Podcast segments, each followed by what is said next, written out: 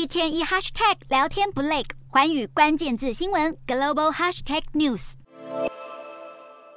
新冠疫情带动各国房价飙涨，在去年底达到最高峰。国际货币基金警告，全球房市似乎已经达到临界点，未来几年恐怕将陷入金融海啸以来最严重的衰退。房产市场衰退的原因，主要是因为大部分国家的央行为了打击通膨，激进升息，促使房贷利率上升。加上房产估值过高，可能导致房价急剧下挫。国际货币基金便预估，最严重的情况下，新兴市场的实质房价将在未来三年大跌百分之二十五，已开发市场则是看跌百分之十。牛津经济研究院的数据也显示，全球有超过一半的国家房价将出现彻底的收缩，为二零零九年以来首见。加拿大银行估计，房市低迷将导致明年经济成长下降零点六到零点九个百分点。从中国近期的 GDP 成长大幅放缓，就可以明显看出房市危机确实对整体市场造成严重冲击。不过，大部分的分析师认为，由于目前各国的失业率相对较低，劳工市场仍保有支撑力，因此房市衰退的程度不会像金融海啸时期一样严重。